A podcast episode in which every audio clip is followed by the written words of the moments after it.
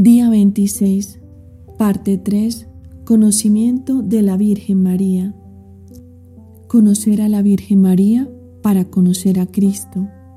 Tratado de la verdadera devoción a la Santísima Virgen, número 12, 38. Si queréis comprender a la Madre, dice un santo, comprended al Hijo, pues es una madre digna de Dios.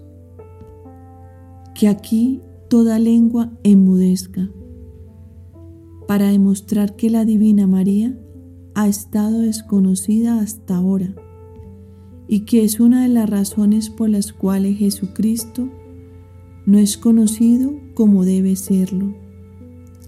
Si pues, como es cierto, el reino de Jesucristo ha de venir al mundo, no será sino consecuencia necesaria del conocimiento del reino de la Santísima Virgen María, que le trajo al mundo la vez primera y le hará resplandecer en la segunda venida.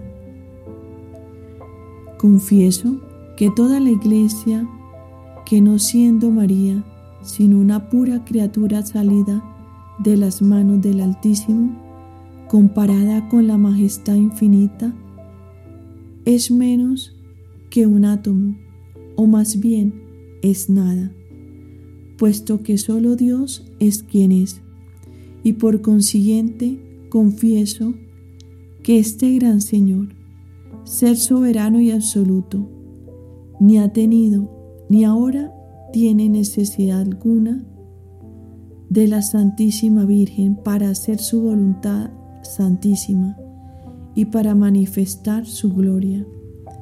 Basta que Dios quiera para que todo se haga.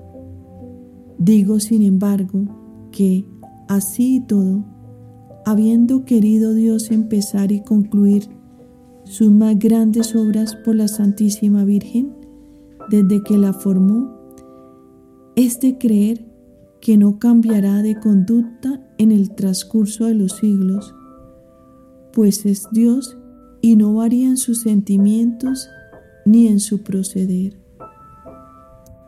María es la reina del cielo y de la tierra por la gracia, como Jesús es rey por naturaleza y por la conquista, pues el reino de Jesucristo consiste principalmente en el corazón y en el interior del hombre.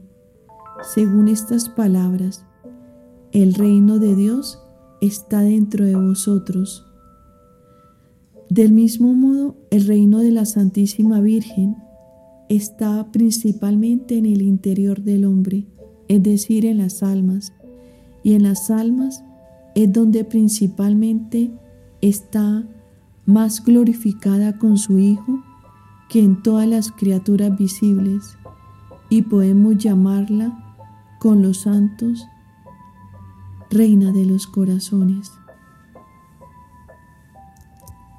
Te invito a realizar las oraciones que corresponden a la parte 3, los días 20 al 26 de este caminar en preparación a la consagración de Jesús en María